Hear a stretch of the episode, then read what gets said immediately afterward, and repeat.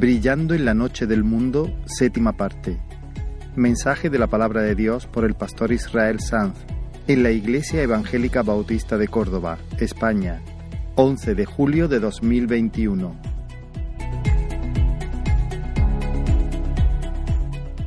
Ahora lo hacemos al escuchar con mansedumbre su palabra. Quiero invitarte a abrir la Biblia en el capítulo sexto del, del libro de Daniel.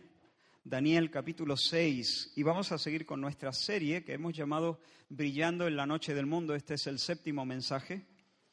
De nuevo, como, como las últimas semanas son capítulos largos, entonces vamos a poner un extracto. Casi que prefiero, siempre se me olvida decirlo, prefiero que, que lo leamos en pantalla, eh, porque ahí eh, eh, es eso, es un extracto, no está el texto completo.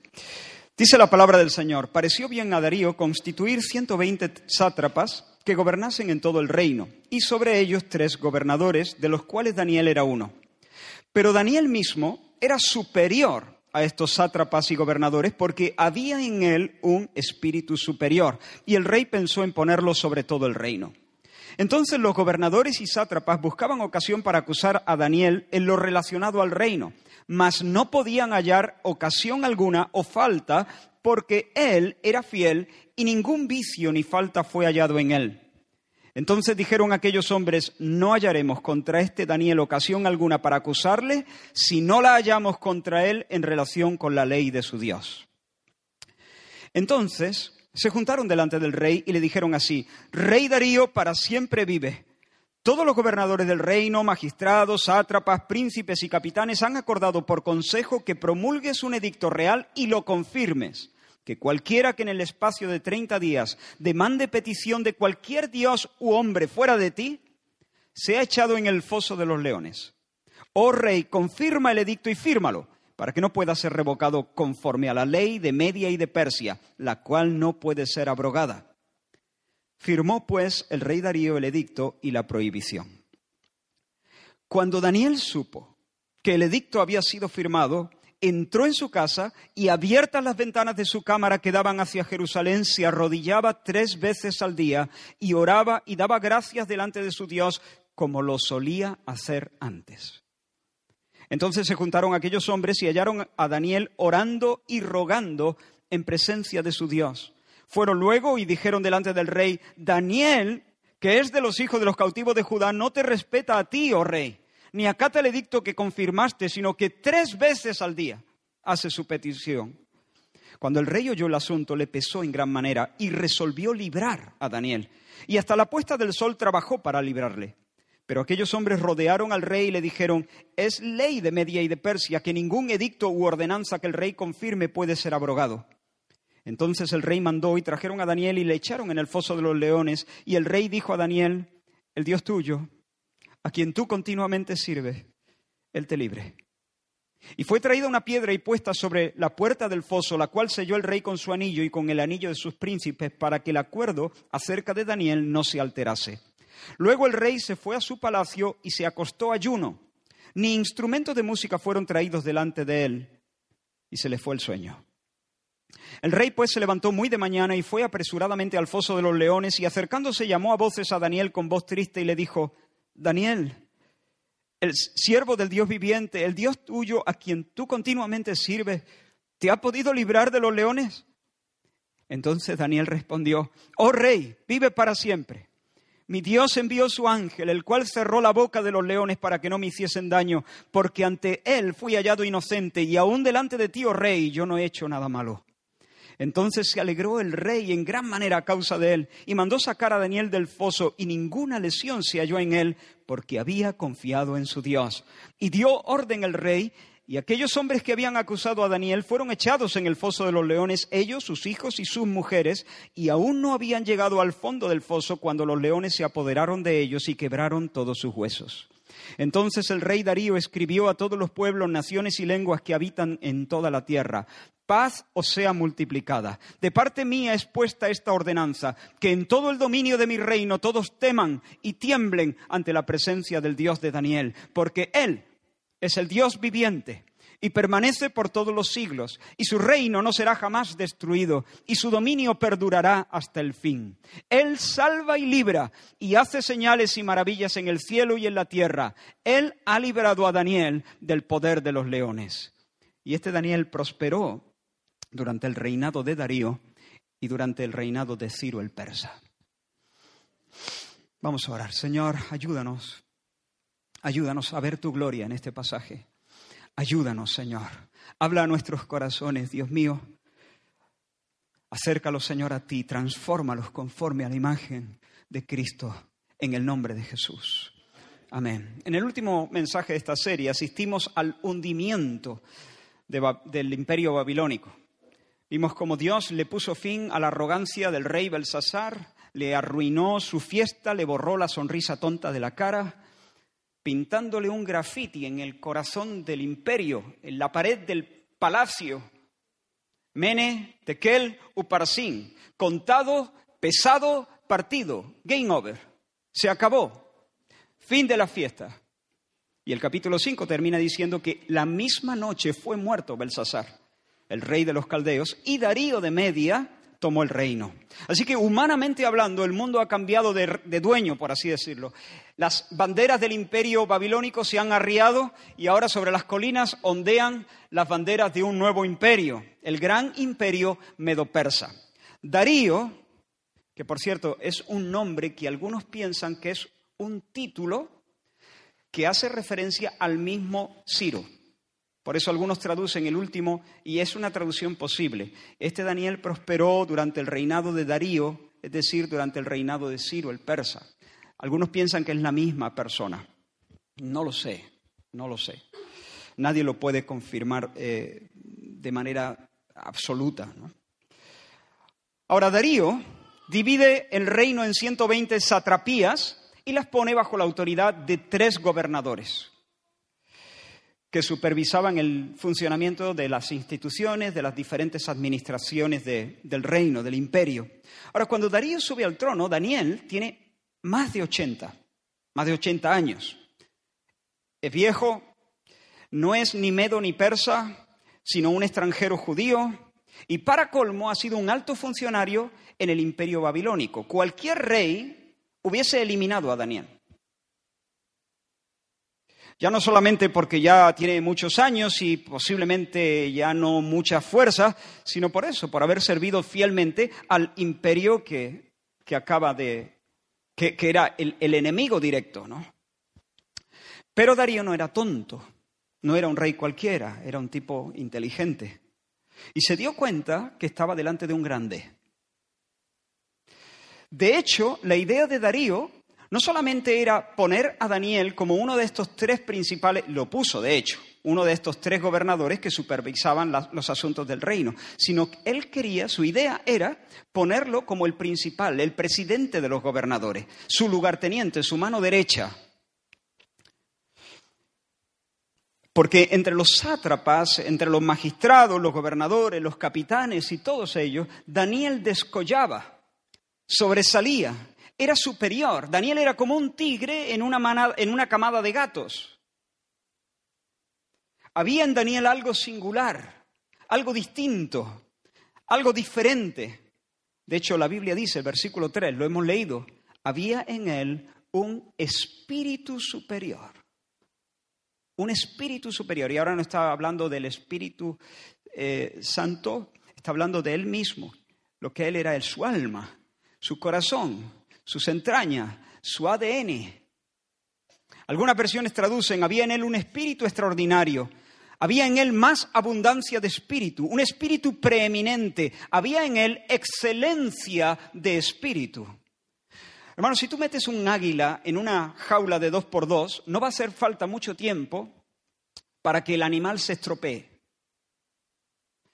porque el instinto del águila le pide remontar el vuelo a las alturas, penetrar los bosques con su mirada, lanzarse en picado contra su presa, criar a sus pollos en, libertad, en la salvaje libertad de los riscos. Eso es lo que le pide el instinto al águila, pero entre las mallas, en esa jaula de dos por dos, sus músculos se atrofian. Pues hermanos, de la misma manera, El mundo atrofia el alma de las personas, nos estropea el alma, la encoge, la deteriora, la encanija. ¿Por qué? Porque el hombre está hecho para la épica, no para la hípica, para la épica, para el heroísmo, para la gloria, para lo alto, para lo elevado. Estamos configurados de tal forma que sentimos la llamada a las alturas de la nobleza, a las alturas de la virtud. Sentimos una llamada a un verdadero heroísmo. Aunque sea como un eco distante, pero lo sentimos. Pero el mundo, el reino de las tinieblas, esta Babilonia sin Dios, este laberinto de espejos curvos, cóncavos y convexos, donde lo chato se ve alto, lo alto se ve chato, lo gordo se ve flaco, lo flaco se ve gordo, e, este, este laberinto de, de espejos nos hechiza, nos engaña y nos impone una jaula de dos por dos, donde no hay campo para volar, donde no hay campo para remontarse. Esa cárcel de barrotes hechos de, mentiras, de falsas ilusiones, de vanidades ilusorias, hace que los hombres renuncien al vuelo y picoteen el suelo como las gallinas, en busca de poder o de dinero o de fama o de inyecciones, chupinazos de placer. Pero Daniel es distinto, el viejo es distinto. Digo viejo con todo respeto y con todo cariño. Viejo es una palabra preciosa. Él ha vivido en Babilonia, pero no ha vivido para Babilonia. El príncipe de este mundo, Satanás, no ha podido seducir su alma, no ha podido domar sus ansias. Para Daniel, los sueños pequeños, por los que la gente vive, corre, muere y sacrifica todo, para Daniel son sueños pequeños. El oro, las golosinas, los encantos de Babilonia no han podido distraer sus esperanzas. Tiene más de 80, pero no es un hombre con un espíritu escuchimizado. Su cuerpo comienza a flaquear, sí. Su alma no. Su alma no. Al contrario, con los años su espíritu se dilata, crece, asciende. Mirad, hermanos, hay músicas que son anodinas, son sin vida, dolorosamente monótonas. Aburren, agotan el ánimo. Pero hay otras músicas que te elevan, te expanden, te inspiran, avivan como un algo dentro de ti que te dan ganas de entregarte por entero a los ideales más nobles. ¿No te ha pasado alguna vez? Por ejemplo, el canto del grillo. Cri, cri, cri, cri. Eso cansa, de, irrita, irrita yo creo que nadie se imagina haciendo hazañas, proezas eh, en alas de esa, de esa taladrante banda sonora. Cri, cri, cri, cri, cri, cri. No, no tendrán ganas de, de conquistar nada, ¿no? Pero ¿qué me dices de la música de vida oculta? Ese es un mensaje subliminal que acabo de enviar. ¿Qué me dice de la música de vida oculta? O de la banda sonora de Breher. ¿No? De repente suena y te dan ganas de irte allí con, ¿cómo se llama? William Wallace, ¿no?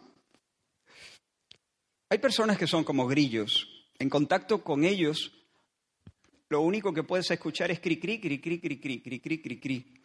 Todo es insignificante, todo es pequeño, todo es trivial. Su sueño más grande es comprarse un piso. Cri cri cri cri cri cri cri cri. Babilonia les ha convencido de que no hay mundo, de que no hay vida fuera de esa frontera. Pero Daniel no, Daniel no era un grillo.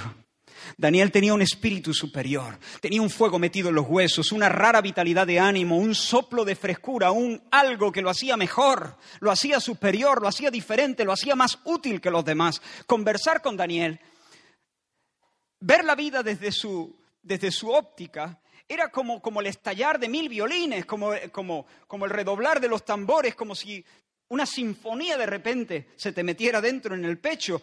Hablar con Daniel, estar en contacto con, con, un hombre así era como ser empujado fuera de la jaula, como ser instado a las alturas, a romper la mediocridad, a escoger la gloria, Había en él un espíritu superior y Darío no era tonto.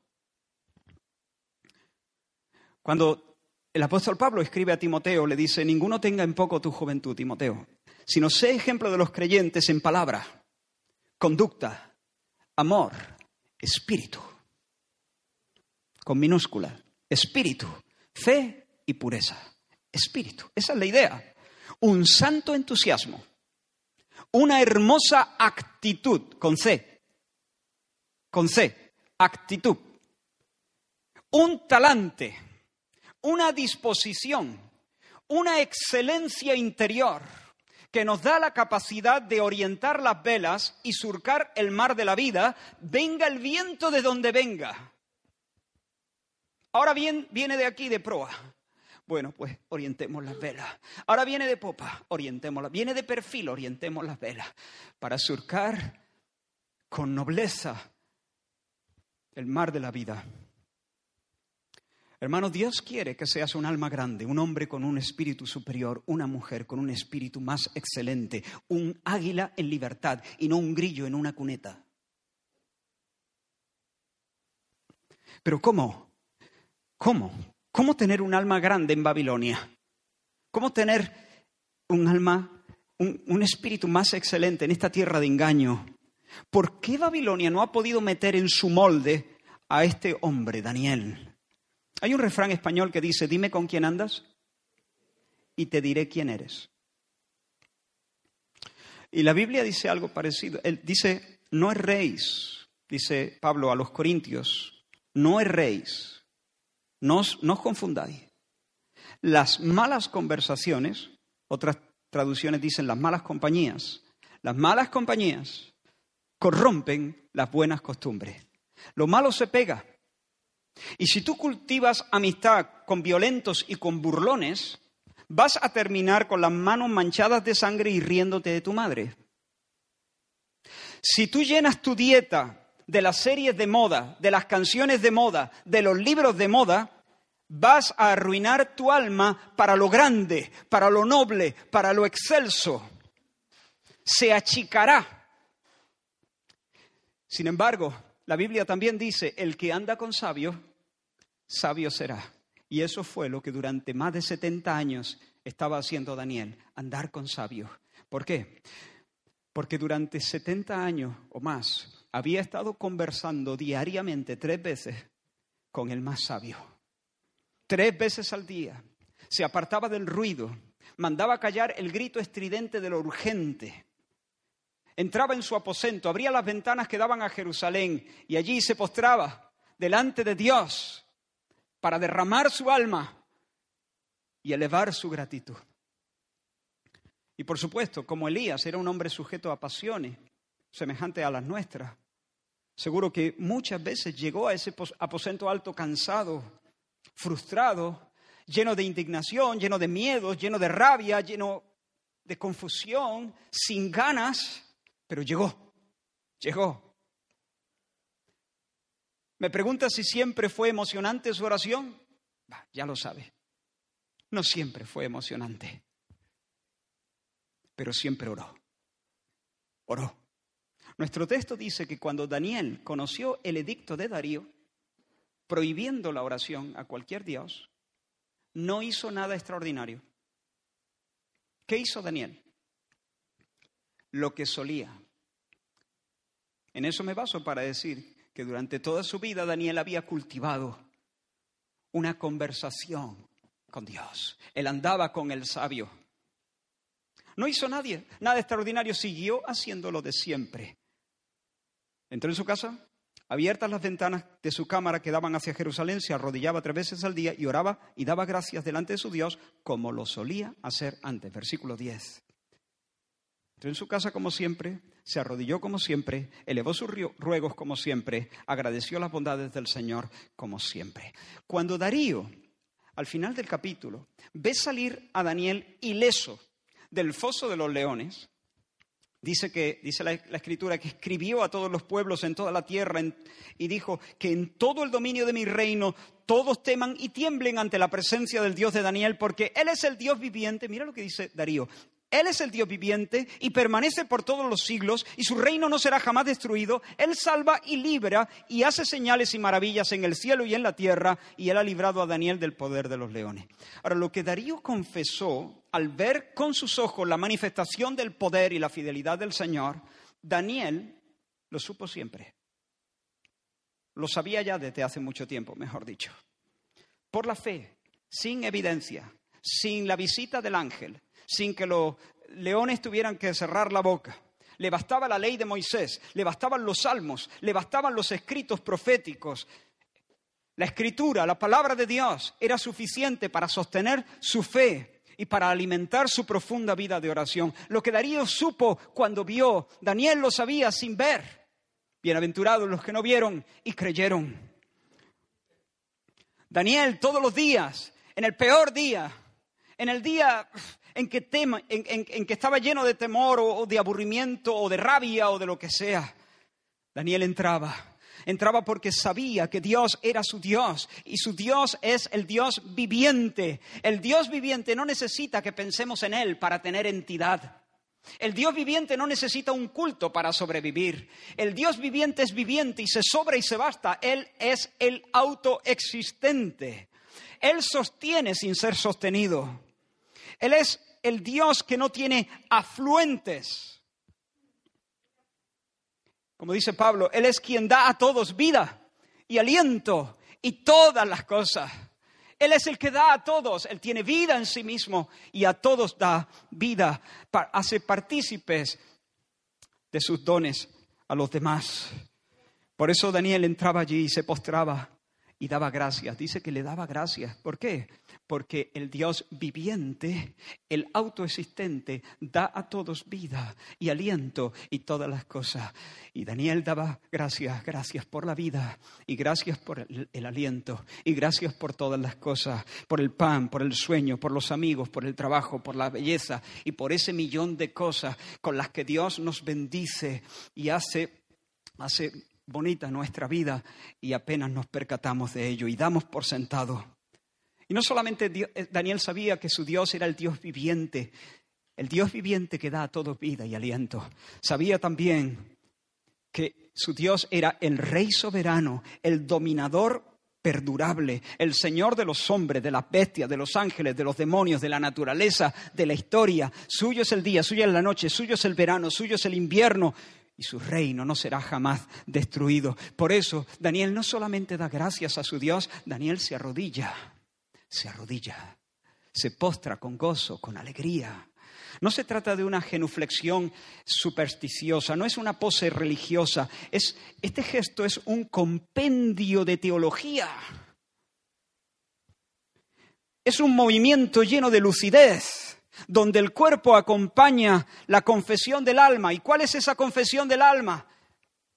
El Altísimo es Dios y Señor.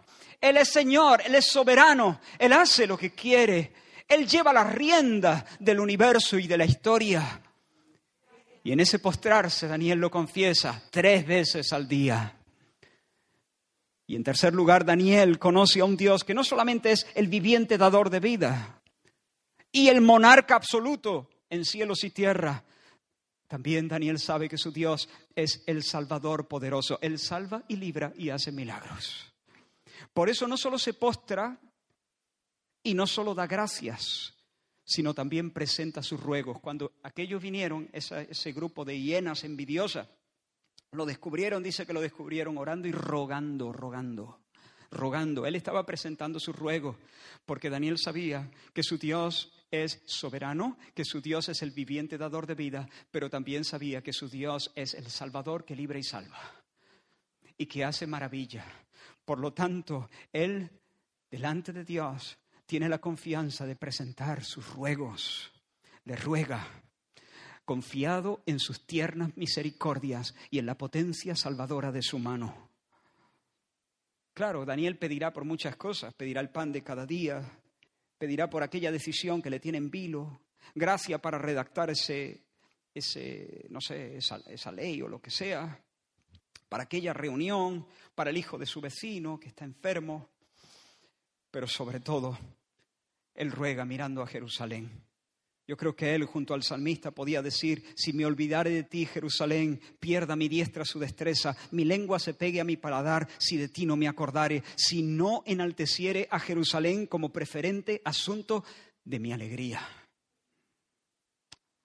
Es decir, él pide por muchas cosas, pero sobre todo, sobre todo su gran pasión el trono de Dios, la ciudad de Dios, el reino de Dios, el nombre de Dios, el proyecto divino, su nombre, su reino, su voluntad. Eso es lo que el viejo lleva ardiendo durante décadas en su corazón.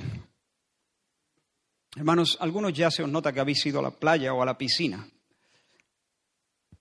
La piel bajo el sol se tuesta o se achicharra en algunos casos. Es imposible exponerse bajo los rayos del sol del verano sin que se note, a menos que te, eche una crema de esa, de esa de 50 o de 70, ¿no? que te la eche y se nubla. Pues bien, hermanos, cuando uno acumula más de 75.000 conversaciones con Dios, se le nota, se le nota. En ese lugar el alma se broncea, se cura, se curte, se embellece, se ensancha, se, robustece. Poco a poco los rasgos de Cristo van apareciendo en la persona y el orante va desarrollando un espíritu superior, un talante superior, robusto, noble, ferviente, excelente. Hermano, escúchame, escúchame bien. Tu espíritu será tan grande lo digo de otra manera, tu espíritu será grande o pequeño en función de los dioses delante de quienes te arrodilles. Si tu obsesión son las motos, ahí tiene, ahí tiene el espacio de dos por dos. Vuela. Ese es, tu, ese es tu espacio para volar.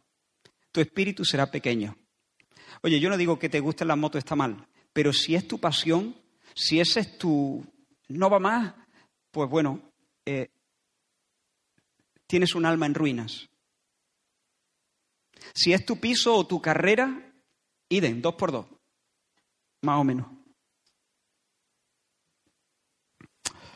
Pero si vives en contacto con Dios, si Él es puerta, camino y meta, si Él es alfa y omega, se ensanchará el sitio de tu tienda y las habitaciones y, las, y las cortinas de tus habitaciones serán extendidas.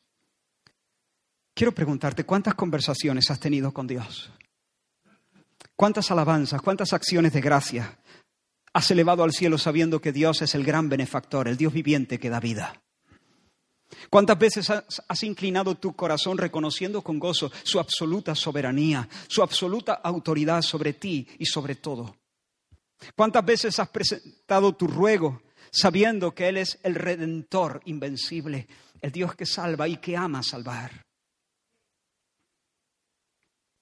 Hermano, si tú pasas por un solar y ves que los constructores han hecho ahí un agujero de un metro cavando, tú dices, ¿qué va ahí?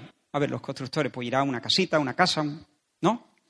Una casita, una casita un poquito más grande, pero no mucho más, con un metro de cimientos tampoco. Pero si tú pasas por un solar y te encuentras que los constructores han cavado 50 metros para abajo, tú sabes, no hace falta ser muy listo, que allí va un rascacielos ahí va un rascacielos, a menos que estén haciendo un parking subterráneo. Pero, ¿entiendes? Yo creo que por ahí el Burj Khalifa tiene como 50 o 60 metros de, de cimiento hacia abajo. Pues bien, hermanos, un espíritu excelente se levanta siempre sobre los cimientos de una profunda vida de oración. No hay otra manera. No hay otra manera una profunda vida de oración secreta. Y hermanos, necesitamos almas grandes en medio de esta generación de pigmeos morales, en medio de esta generación de almas raquíticas. Necesitamos, necesitamos gente de espíritu superior. Por eso ora, Ora, trábate con Dios. Dile, Señor, de mañana oirás mi voz, de mañana me presentaré delante de ti y me quedaré esperando me quedaré esperando hasta que ensanchen mi corazón, hasta que rompan mis jaulas. Hazlo, hermano. Yo no estoy diciendo esto para emocionarte, estoy diciendo esto para que vuelvas a casa y lo hagas. Hazlo. En el nombre del Señor, por el amor de Dios, hazlo. Y espero que tú me digas lo mismo que yo te estoy diciendo a ti. Israel, hazlo. Hagámoslo. Volvamos a casa y hagámoslo. Cava más hondo. Trábate con Dios. Trábate con Dios. De cuando en cuando, date un paseo en tu moto. Está bien. Puedes comprarte un piso y un barco si el Señor te bendice. Pero por el amor de Dios, no te quedes volando en esos dos por dos. Que tú eres un alma hecha a la imagen de Dios. No eres un grillo en una zanja.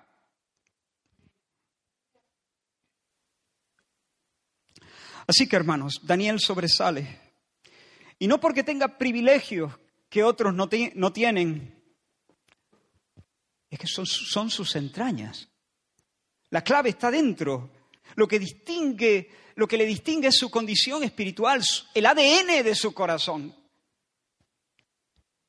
Y Daniel es quien es porque se junta con quien se junta. No lo trae de fábrica, no lo trae de fábrica. Es quien es porque lleva más de 75 mil conversaciones con Dios.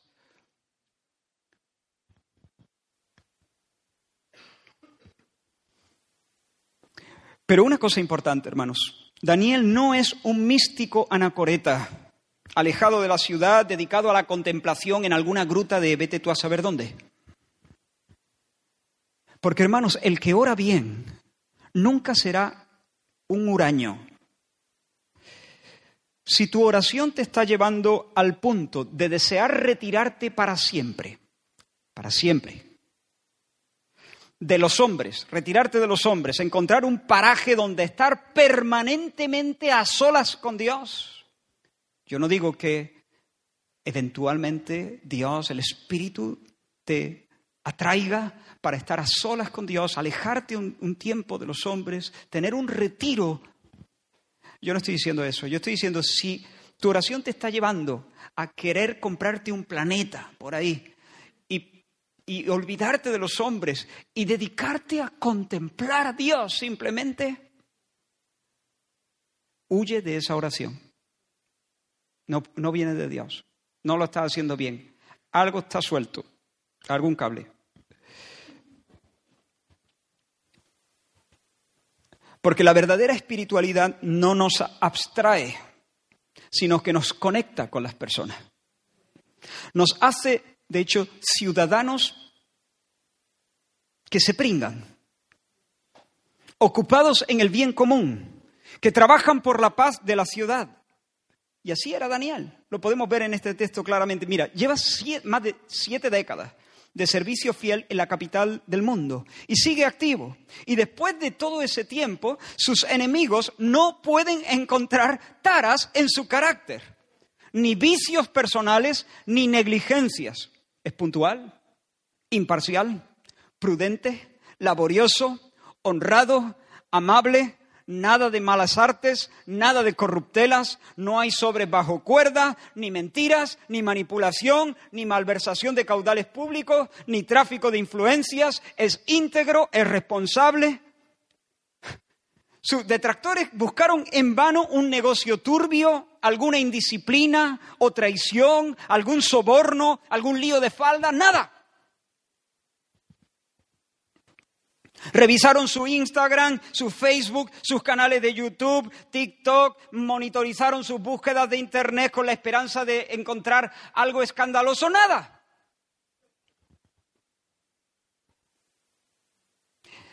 Escucha el testimonio del Espíritu Santo sobre este hombre. Buscaban ocasión para acusar a Daniel en lo relacionado al reino, en lo relacionado al reino, en, lo en las cosas del día a día, en el trabajo, en el curro, en, en lo relacionado al reino, mas no podían hallar ocasión alguna o falta porque él era fiel. Y ningún vicio ni falta fue hallado en él. Ni vicio ni falta. Daniel era un hombre intachable, no impecable, pero sí irreprensible no libre de fallos, pero sí libre de doblez. viviendo una vida sin trampa, manteniendo siempre delante de Dios y delante de los hombres una limpia conciencia. Daniel era un hombre del Espíritu cuando estaba de rodillas, clamando y alabando al Señor. Pero también era un hombre del Espíritu presidiendo una reunión de altos funcionarios. Daniel era fiel en su cita con Dios, pero también era fiel en su cita con los magistrados. Su espíritu es superior cuando medita en las escrituras, en los textos de Jeremías, por ejemplo. Pero también su espíritu es superior cuando redacta el, proyecto presupuestario de una de las satrapías. Y por eso sus rivales tuvieron que admitirlo, de mala gana, pero tuvieron que admitirlo. No hallaremos contra este Daniel ocasión alguna para acusarle si no la hallamos contra él en relación a la ley de su Dios. En otras palabras, como no lo coloquemos en una situación donde para obedecer la ley tenga que traicionar a su Dios, no lo pillamos. No vamos a atraparle. Ahora, si conseguimos que lo que él llama bueno sea ilegal, ya es nuestro. Porque sabemos ya de antemano que se va a decantar por su Dios. Se va a decantar por su Dios, seguro. Se va a decantar por su Dios. Si conseguimos que lo que Él llama bueno sea ilegal, es nuestro. Ahora, qué fenomenal tributo rinden estos hombres a Daniel con estas palabras. ¿Se puede decir lo mismo de ti o de mí? Se podría, si, imagínate, si contrataran a un detective y colocaran cámaras ocultas en tu casa y en tu puesto de trabajo y pincharan tu teléfono para espiarte ¿Concluirían tus perseguidores que están ante una persona fiel, de una pieza responsable, cumplidora, honesta, libre de vicios, libre de, de chanchullo? ¿Una persona completamente consagrada al servicio de su Dios? ¿Eso es lo que concluirían? Hermano, yo estoy seguro de que si tuviéramos 75.000 conversaciones con el Dios viviente, con el Santo,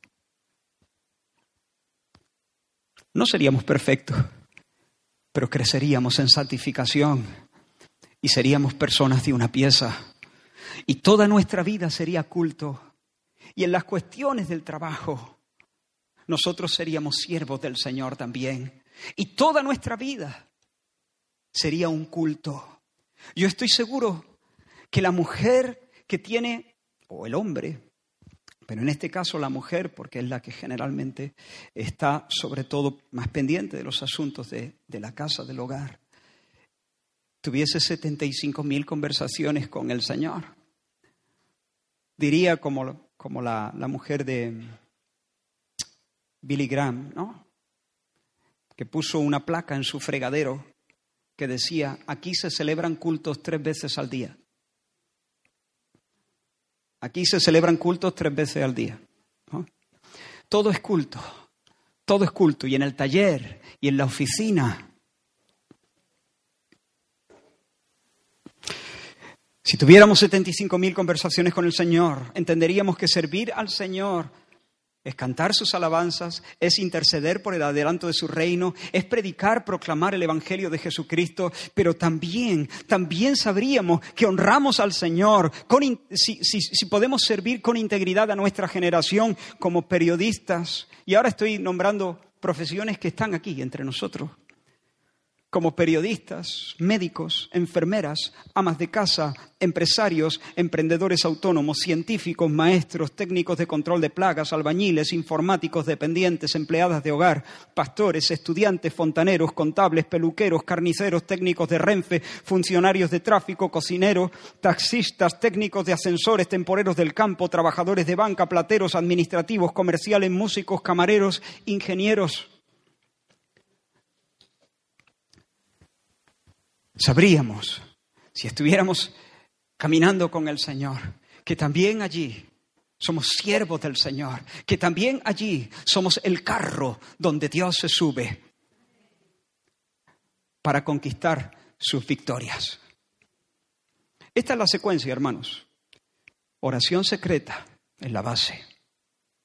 Después, un espíritu superior, el que ora, el que ora de verdad, desarrolla un espíritu superior.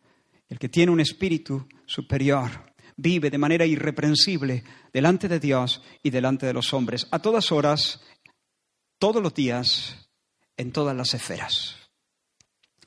Pero como hemos visto en la lectura, los hombres de alma pequeña convencieron al rey para eh, firmar un edicto irrevocable y estúpido. Que cualquiera que en el espacio de 30 días demande petición de cualquier dios u hombre fuera de ti, sea echado en el foso de los leones, le dijeron al rey Darío. En otras palabras, a ver, cada uno puede tener el dios que prefiera, el que tú quieras. Ese es un asunto privado y allí no, debe entrometerse nadie. Pero fue como si Darío dijese, tú ten el Dios que tú quieras, pero yo soy el mediador. Todo tiene que pasar por mí. Yo soy el camino, yo soy el sendero. ¿Tú crees en Dios? Genial, fenomenal. Pero no ores a Él. Yo seré durante estos próximos días el nexo entre el cielo y la tierra. ¿Que tienes problema? A mí. Si tienen necesidades y angustias y anhelos, buscadme a mí. Venid a mí todos los que estáis trabajados y cargados. Si alguno tiene sed, venga a mí y beba. Mirad a mí y sed salvos todos los términos de la tierra. Este es Darío, ¿eh? Otro Superman como Nabucodonosor, antes de que fuera humillado. Otro con ínfulas mesiánicas. Otro hombre que se cree el árbol de la vida. Otro hombre amparo, Darío el magnánimo. Pero ¿en qué está pensando este hombre cuando afirma ese disparate? Por supuesto, los, que están puestos por Dios como príncipes en el pueblo deben ser benefactores del pueblo al que presiden. Están puestos para eso. Pero eso es una cosa y otra cosa es arrogarse facultades y prerrogativas divinas. Otra cosa es decir, quítate Dios, que ya me pongo yo, ya me quedo yo con esto. Usurpar el lugar de Dios. Y eso fue lo que Darío hizo. Desde ese instante la oración quedó proscrita la oración se trataba, no te lo pierdas, de una actividad ilegal. Después de firmar, orar sería delinquir. Y un hombre de 80 años postrándose delante de Dios sería un delincuente. Así de necios pueden ser los estados. Así de necios son los estados en muchas ocasiones. Así de necios están llegando a ser los estados. Así de absurdas pueden ser las leyes. Así de arrogantes pueden ser los gobernantes. Hermanos míos, quédate con esto. lo legal no es siempre lo justo y lo bueno. Hitler no hizo nada ilegal. Hitler actuó bajo el amparo de las leyes de Nuremberg. El exterminio de millones de judíos fue tan legal como diabólico. Hermanos, con frecuencia la ley positiva, la ley, la que se determina por la voluntad del legislador, la ley hace violencia a la ley de Dios y al orden natural que el Señor ha impreso, ha imprimido en el mundo. Hermanos, las leyes no pueden ser caprichosas no pueden ser caprichosas. Las leyes deben conformarse a una sabia comprensión de lo que somos. Las leyes deben dictarse para proteger el orden que Dios le ha dado al mundo. Cuando irrespetan ese orden, pueden tener el respaldo de la mayoría, sí. Se pueden aprobar en democracia esas leyes, pero serán un despropósito y serán una calamidad. Si una nación democráticamente, que parece que la, la democracia es el sumum bonum, no lo es. ¿Y entonces qué es el sumum bonum? El reino de Dios. Pero bueno, prefiero la democracia a otro sistema, también hay que decirlo. Pero si una nación democráticamente por amplia mayoría, un 80% de los votos, 90, 95% de los votos, aprueba una ley por la que se autoriza a los padres a matar a sus hijos sin dar explicaciones antes de que cumplan los tres años, tienen la, la libertad de hacerlo si les viene bien. Esa nación, aunque haya hecho una ley por, por votación y respetando, digamos, el sistema democrático, ha pervertido la ley y ha pervertido la democracia.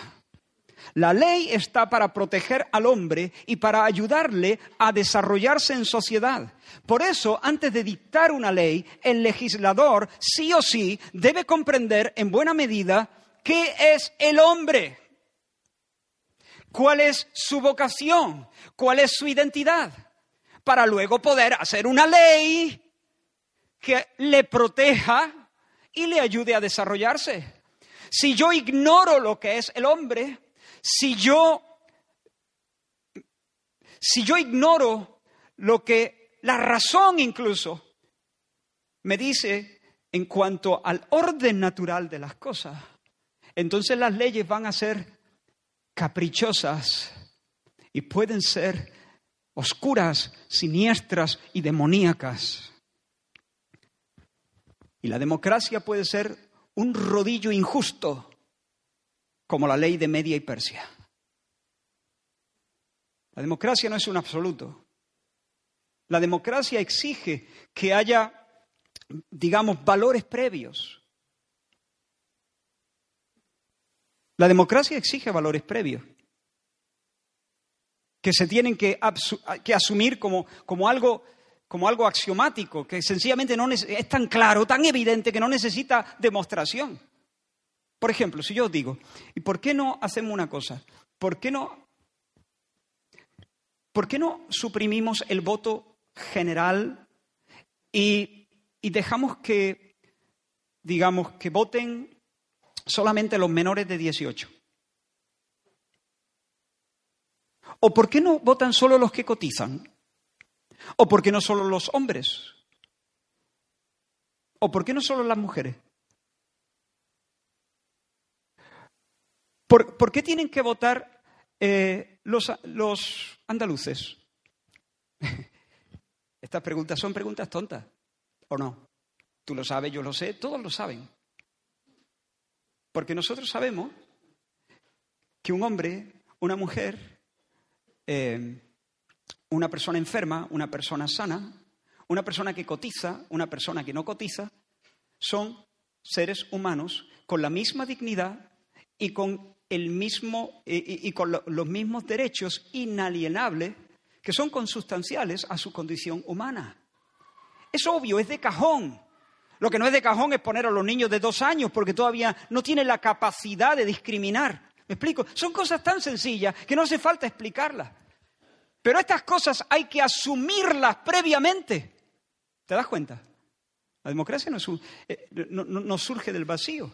Uno observa la realidad, conoce la naturaleza de las cosas y luego crea un sistema que respete el orden natural que Dios ha puesto en la vida y en las cosas. Como digo, sin esos valores previos, la voz de la mayoría puede convertirse en un rodillo del mismo tipo que la ley de Media y Persia. Eso es lo que ocurre hoy con la ley del aborto, la actual ley del aborto. Es una construcción caprichosa que no respeta la naturaleza de las cosas, no la respeta. Abortar es legal. Abortar, en España es tan legal como matar judíos en la Alemania nazi, como tirar niños al río en la Roma imperial. Es legal, pero es una obscenidad. Es un acto siniestro, injusto, oscuro, corrupto. La llamada ley trans, en trámite de aprobación, es una pirueta jurídica para justificar la sinrazón de una ideología chiflada. Como alguien ha dicho, si esta ley llega a aprobarse, cualquiera a partir de los 16 años puede negar lo que es y los demás estaremos obligados a aparentar que tiene razón. Hermanos, ayudemos a las personas que están desorientadas, ayudemos a las personas desorientadas, pero no hagamos leyes arbitrarias que prohíban decir que el agua moja. Y hermanos, como hemos dicho ya en esta serie en varias ocasiones, La sociedad nuestra avanza a pasos de gigante hacia un totalitarismo donde papá Estado va a reclamar para sí el derecho de filtrar tus oraciones, tus suspiros, tus convicciones más íntimas, calibrar tus amores, calibrar tus lealtades y ser el sumo sacerdote de todo tu estilo de vida.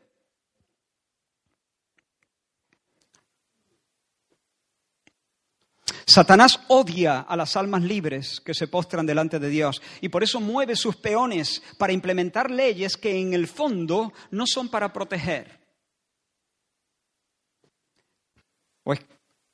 O, no tenemos ojos en la cara.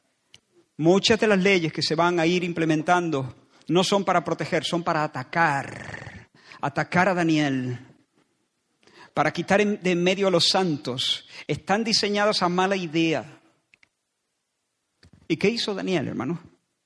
Cuando Daniel supo que el edicto había sido firmado, entró en su casa y abiertas las ventanas de su cámara que daban hacia Jerusalén, se arrodillaba tres veces al día y oraba y daba gracias delante de su Dios, como solía hacer antes.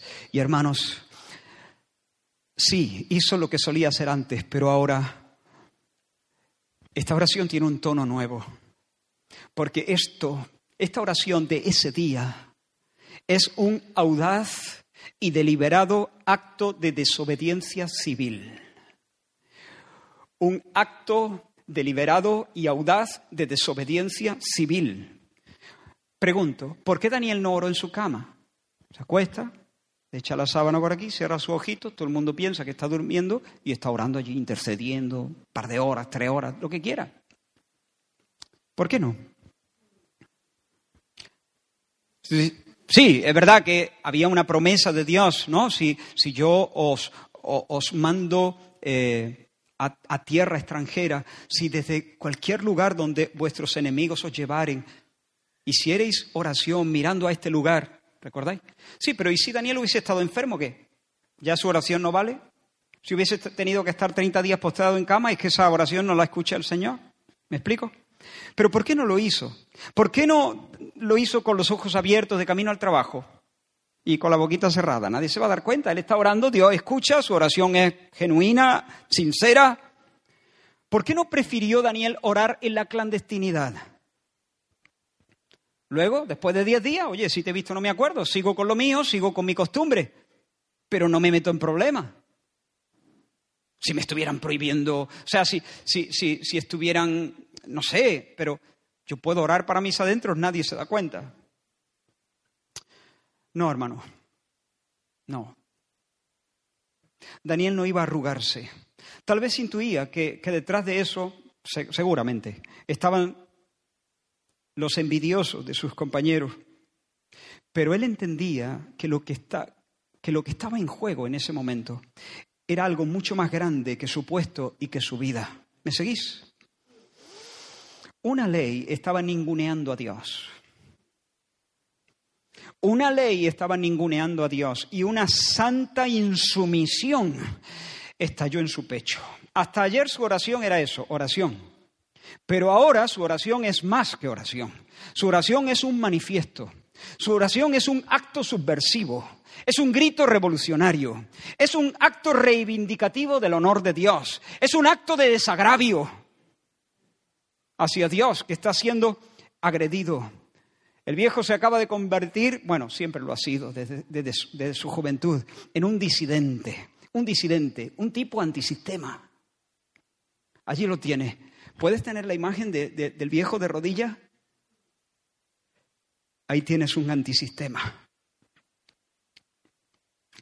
que se desmarca de los dogmas y del imperio Mira su estampa. Esa es la estampa de un mártir, el testimonio de un mártir, que desafía las conmovisiones y los poderes de su tiempo. Tal vez el diablo haya querido por momentos meterle el susto en el cuerpo, pero el Espíritu de Dios lo llenó de audacia. Ya te digo, 75 mil conversaciones con Dios se notan. Y seguramente Daniel dijo que, yo, que yo tengo que que yo tengo que pedirle, que yo tengo que levantar mis ojos a quién? ¿A Darío? que de él viene mi socorro. ¿De quién? ¿De Darío? ¿De Darío viene mi socorro? Ese día fue corriendo a su casa. Que yo tengo que, levantar mi alma a quién?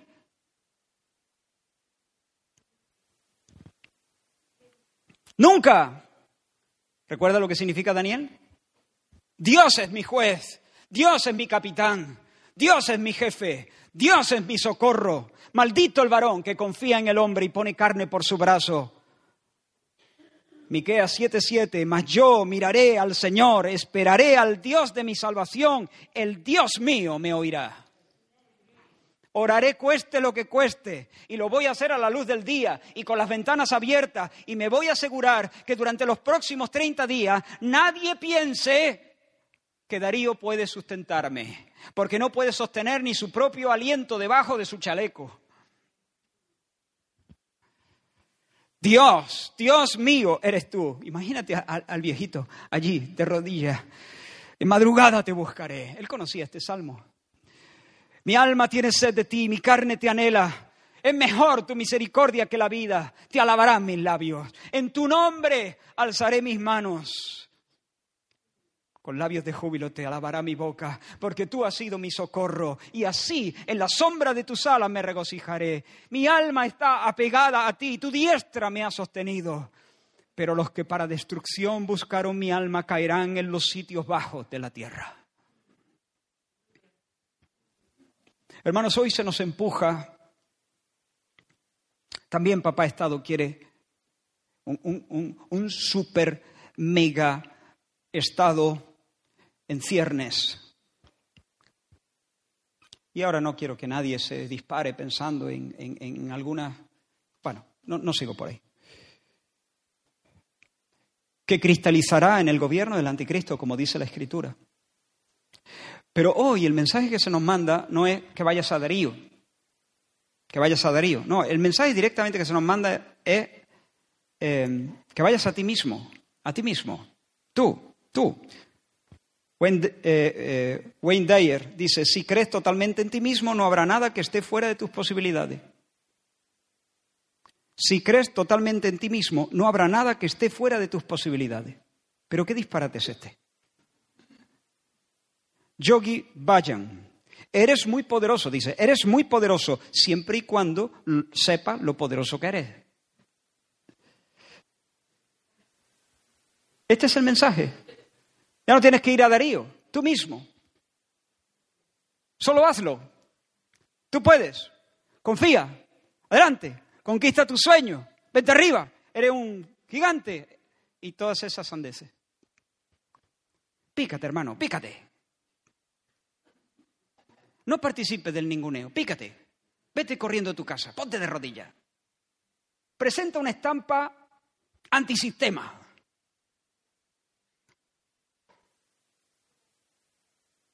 Pícate, iglesia. Pícate. Reacciona. Enfádate. Indígnate. Llénate de rabia. Arde en celo por el nombre del Señor. Presenta una estampa revolucionaria. En privado, pero también en público. Si puede, ven los viernes. Presentemos una estampa revolucionaria.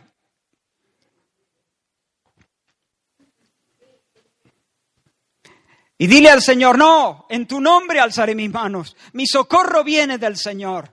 Como dice Isaías 2, dejaos del hombre, cuyo aliento está en su nariz. Dejaos del hombre. Eso, no, es, no es un grito de Dios para, para, para para avergonzarnos y dejarnos reventados. Ese es un grito de la compasión divina para salvarnos, para romper el hechizo. Dejaos del hombre. Y hermano, no te avergüences, no te avergüences de orar en público. Si vas a un restaurante, ora allí, hombre. Ora. Va, a ser muy raro, va a ser rarísimo. Er, vas a ser el piojo verde. Un un marciano total. La gente va a mirarte y va a decir, pero ¿qué hace? ¿Qué hace? Pues ¿qué hace? Antisistema. Mostrando cómo, cómo son, mostrando lo que debe ser un ser humano. Así viven los hombres. Eso es ser un hombre. Eso es ser una mujer. Eso es ser un ser humano. Reconociendo que nuestro Dios es el viviente y que nos arrima todas las bendiciones y que nos sostiene y que Él es bueno. Ahora, yo no, digo, yo no digo que pegues voces allí, ¿eh? que te pongas a, No te estoy diciendo eso, ¿eh? No, no te estoy diciendo que seas un exhibicionista, pero te estoy diciendo que no te avergüences. Hazlo en los restaurantes, hazlo con tus amigos en las fiestas de cumpleaños, hazlo en tu boda, para todo el mundo. Pero es que la mitad de mis invitados no son cristianos. Mejor, páralos ahí. Ora al Señor, reconócelo, invócale, alza tus manos en su nombre. Ten celo por tu Dios, iglesia. Que tu estampa desafíe la locura de este siglo. Que sea una declaración de independencia del sistema anticristo. A mí nadie me va a decir a quién tengo que orar. ¿Cómo? Esa no es la posición del Estado, ni Darío, ni Nabucodonosor, ni el diablo en persona.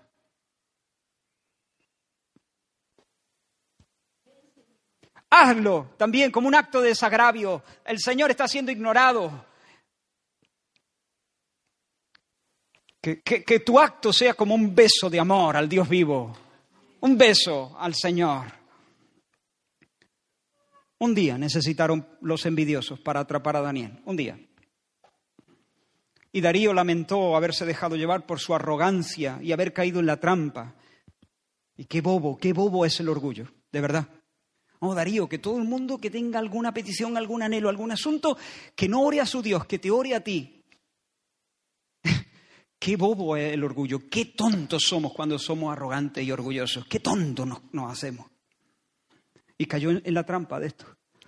Y luego buscó, pues, lamentó, lamentó eso y buscó la forma de librar a Daniel.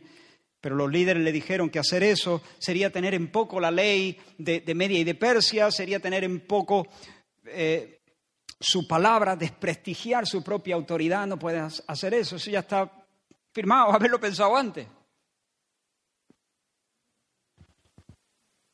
Claro que tenía que haber mandado a la porra, a Media y a Persia, y hacer lo correcto. Pero lo que hizo fue mandar al hombre de Dios al foso de los leones. Pero como dice la Escritura, y con esto estamos cerrando, los ojos de Jehová contemplan toda la tierra para mostrar su poder a favor de los que tienen un corazón perfecto para con Él, un corazón de una pieza. Los ojos del Señor contemplan toda la tierra para mostrar su poder a favor de los que tienen un corazón entero para el Señor. Daniel descendió al foso, supongo que un poco tenso, apretando la mandíbula como tú cuando te vas a poner una inyección. El asunto es que él iba a estar entre los leones. Descendió y descendió para descubrir que Dios ya estaba en ese agujero. Dios ya estaba. El ángel del Señor, yo creo que era el ángel del Señor, el mismo que caminó entre las, entre las llamas con Misael, Ananías y Azarías. El ángel del Señor ya estaba esperándole allí. Cuando él oraba mirando a Jerusalén, miraba a Jerusalén no por Jerusalén en sí misma, sino porque Jerusalén es el trono de Dios, es la ciudad del gran rey. Bueno, pues Dios le, Dios le metió Jerusalén en ese, en, ese, en ese foso. El gran rey vino. El ángel del Señor, Cristo, vino allí para estar con él esa noche. La gloria de Jerusalén, que es Dios mismo, se coló en ese agujero Bendito sea el nombre del Señor. Yo no sé si Daniel podía ver una figura o no, pero ¿y qué más da? Él sabía que el creador, el creador de los leones, estaba allí presente. Fíjate, Darío se acostó sin cenar, ayuno. Esa noche no hubo música en el palacio. Se agitó ansioso hasta el alba. La noche para él se queda. Y mientras, Daniel en el foso le estaba dando un sorbo al cielo. Increíble. La presencia del ángel del Señor en, esa, en ese agujero hizo que fuese como una especie de zaguán del paraíso. Hermano, no le tengas miedo a estar por el Señor. No temamos Animémonos unos a otros con estas palabras. No temas, no temas, hermano, no temas a los leones, no temas, no temas al mundo, no temas las amenazas, porque los ojos del Señor están, recorren toda la tierra para mostrar su poder a aquellos que tienen un corazón perfecto para con Él. Dios mismo te será por santuario en cualquier agujero donde tengas que estar. En ocasiones Dios no cerrará la boca de los leones pero abrirá la tuya. No para que te coman los leones, sino para que cantes alabanzas en las narices de ellos. ¿Cuál milagro es mayor? No sé yo qué decirte. Uno es menos, menos sangriento en un sentido, hay menos sangre en una escena que en otra, pero hay gloria en las dos, porque los ojos de Jehová recorren toda la tierra para mostrar su poder a favor de los que tienen un corazón perfecto para con Él por la fe algunos cerraron bocas de leones, dice la escritura en Hebreos capítulo 12, ¿no? 13, ah, ¿no? 13. 11, 11, 12. 12, 11, 13.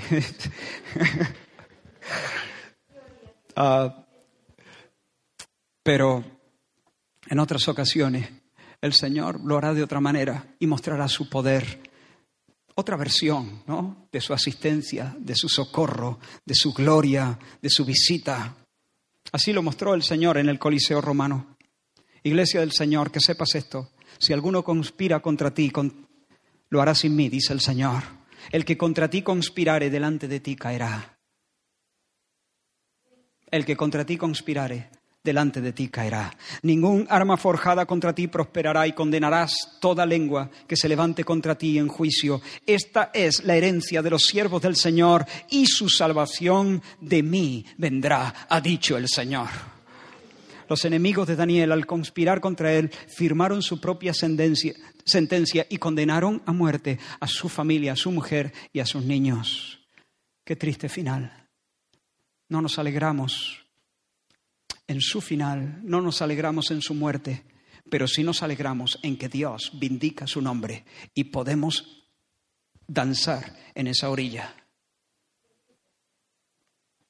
Y luego Darío, Darío escribió lo que ya hemos leído a todos los pueblos en toda la tierra, que en todo el dominio de mi reino todos teman y tiemblen ante la presencia del Dios de Daniel, porque Él es el Dios viviente.